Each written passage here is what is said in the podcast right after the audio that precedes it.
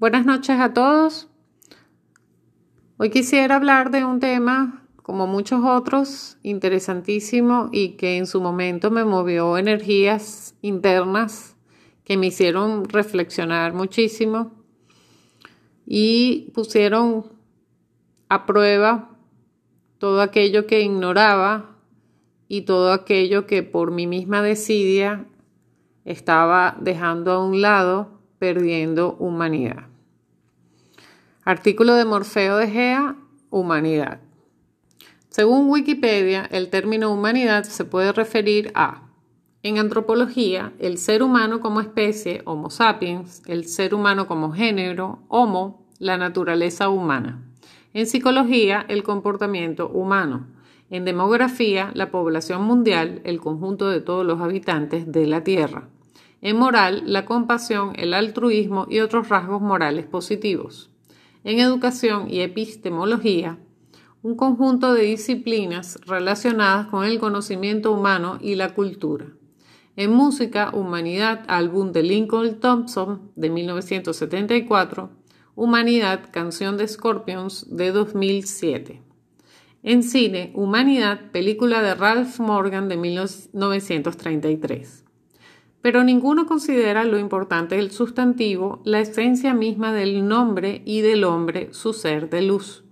El término humanidad deriva de la palabra humano humanus, del latín humanitas, lumano en hiperbóreo.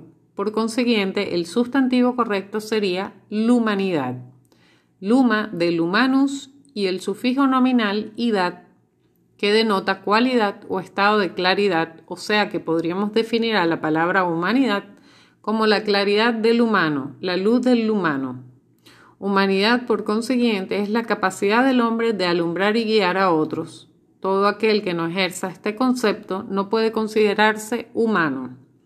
Cuando hablo de humanos en minúscula, hablo en los términos de las definiciones antes citadas de Wikipedia. Cuando hablo del humano con mayúscula, hablo de la definición dada ahora, la capacidad del hombre de alumbrar y guiar como un verdadero faro de luz a otros hermanos, respetando el camino elegido en esta existencia, sea el que fuere, mediante la consideración externa hacia el prójimo. Cualquier tribu o aborigen del planeta tiene más humanidad que usted o yo. Domingo Faustino Sarmiento, 1811-1888, político, escritor, docente, periodista y militar argentino, gobernador de la provincia de San Juan entre 1862 y 64, presidente de la Nación Argentina entre 1868 y 1874, senador nacional por su provincia entre el 74 y 1879, y ministro del Interior de Argentina en 1879. Escribió en 1845 Civilización y Barbarie, el libro también conocido luego como Facundo. Trata sobre el caudillo riojano Facundo Quiroga y las diferencias entre los federales y unitarios. Es una descripción de la vida social y política del país de esa época, pues ofrece en él una explicación sociológica del mismo fundada en el conflicto entre la civilización y la barbarie, personificadas respectivamente en los medios urbano y rural. La barbarie, como llamaba despectivamente Sarmiento a los indígenas y habitantes del interior, era en realidad lo más cercano a la humanidad, y la civilización lo más próximo a la barbarie. Un procorona Amos, como Sarmiento, comenzó el adoctrinamiento en Argentina que otros ya habían iniciado hacía siglos en Europa y algunos años antes en América del Norte. La deshumanización se había iniciado para llegar a lo que hoy es el mundo, la barbarie de la que Sarmiento formaba parte y que tanto criticaba equivocadamente, al proyectarla en los que todavía eran humanos con H mayúscula. El ejemplo más claro de humanidad que existe hoy en día en el planeta son las tribus de aborígenes que aún quedan sin colonizar. Hollywood, como siempre, da su ejemplo de humanidad destruida por la civilización en la película Avatar.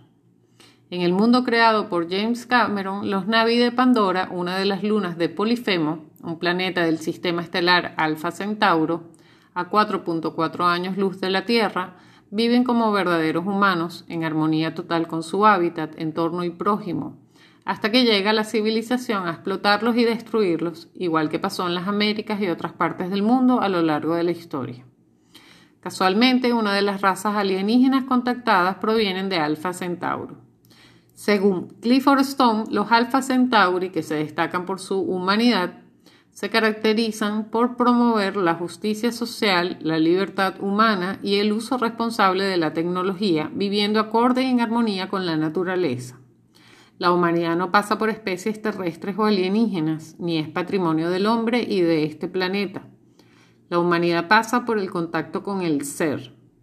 Todas estas características de humanidad no pueden ser manifestadas si el que gobierna la unidad de carbono, el humano, es el ego. Solo el ser tiene la capacidad de expresar todas las propiedades de la humanidad a través del espíritu, su cuerpo de enlace divino. Mientras usted siga siendo un ego enlazado con la unidad de carbono a través de su alma, no tiene ninguna posibilidad de manifestar humanidad y quedará acotado a manifestar una simple humanidad representativa de la barbarie de la civilización moderna. La pregunta obligada después de leer esto es, ¿cómo empiezo? La respuesta es simple, recordando cuando era humano, no hace mucho, solo unos años, cuando aún tenía amigos por la amistad que vivían cerca de su casa, porque eran los hijos de sus vecinos, que eran a su vez amigos de sus padres, que se preocupaban si usted no estaba bien, que le tendían una mano o le prestaban algo si, si necesitaba, que comían juntos en las fiestas, que se contaban anécdotas y que compartían experiencias, que conocía sus nombres, apellidos y trabajos, que se llamaban por sus apodos, que se juntaban en el bar club del barrio a compartir un momento, que se deseaban los buenos días, buenas tardes y buenas noches, que siempre estaban dispuestos cuando los necesitaban y acudían a ayudar al prójimo naturalmente, sin titubeos o consideraciones egoístas y personales, en fin, que vivían en comunidad pese a las circunstancias de la civilización. Ahora todo es por interés, conveniencia o ego, y el bar fue suplantado por las redes sociales y éstas suplantaron lo humano por lo mecánico, despersonalizado y virtual, con un mundo un muro donde se exhiben como mercadería. Tengo cientos de amigos y seguidores, soy popular, soy lindo, linda, soy querido, querida, soy simpático, soy especial, soy diferente. Me saco fotos llamativas y sensuales, me muestro en poses sexy, me vendo por un me gusta, soy el mejor, soy único, soy única, soy ego, soy ego, soy ego. Mientras termino este artículo me brota una sonrisa, una felicidad sin sentido, un qué bien lo hicieron. Y recuerdo mi hogar, mi mundo, lo que dije a mis hermanos Virgas, cómo nos truncaron la humanidad. Los respetos por la capacidad que tienen de conseguir sus objetivos. Ojalá tuviéramos la misma fuerza para revertir esta realidad. Pero sé, aunque desearía lo contrario, que el humano es exactamente como lo describo en carta de un iniciado. Quizás esta loca cruzada ayude un poquito a equilibrar la balanza y que muchos hermanos despierten del letargo en que los indujeron. Mientras tanto, la buena música, como siempre, nos devuelve un poco de humanidad. Quizás, quizás sea por su modo de ser. Bueno, principalmente recordar que estamos acá intentando equilibrar una balanza que sabemos que está en continuo desequilibrio por nosotros mismos. Que los llamen salvajes lo atribuyeron implícita y estúpidamente a una barbarie que no pasa del instinto de supervivencia natural del ser humano frente a la real barbaridad que se ha cometido para con su naturaleza, espacio de los hiperbóreos que viven en y, de ella, y la civilización y el hombre y sus corporaciones destructivas que viven de lo artificial, que han irrespetado todo lo que es preservado para nuestro bienestar, aunque no lo veamos a simple vista, y lo despreciemos sin querer.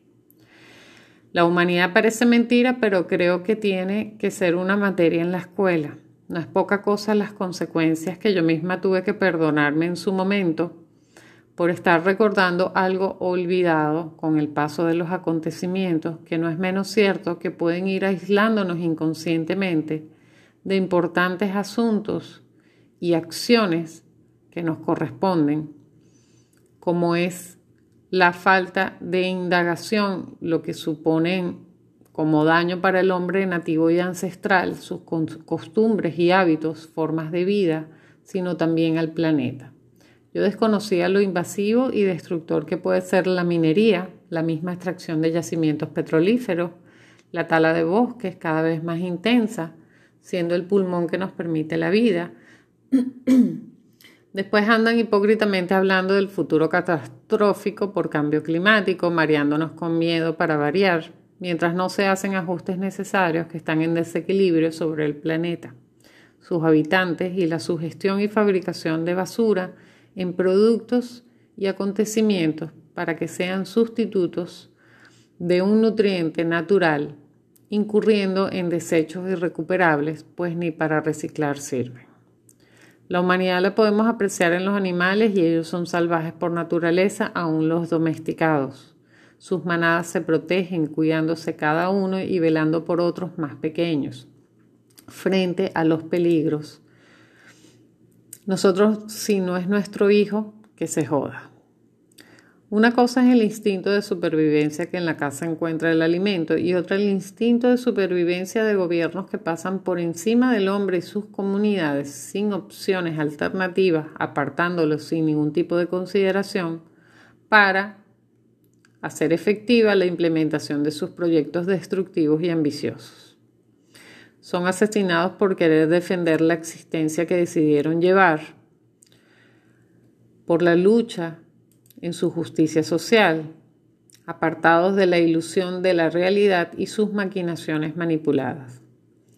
El ego quizás no lo vemos claro, camuflado detrás de los líderes que nos fascinan, donde muchos humanos no permitirían si no fuera por ese ego distraído en asuntos efímeros, que planificaciones que interfieren con la vida de animales y seres alejados de la vida moderna y de ciudad son aceptados por nosotros mismos al no ser tomados en cuenta.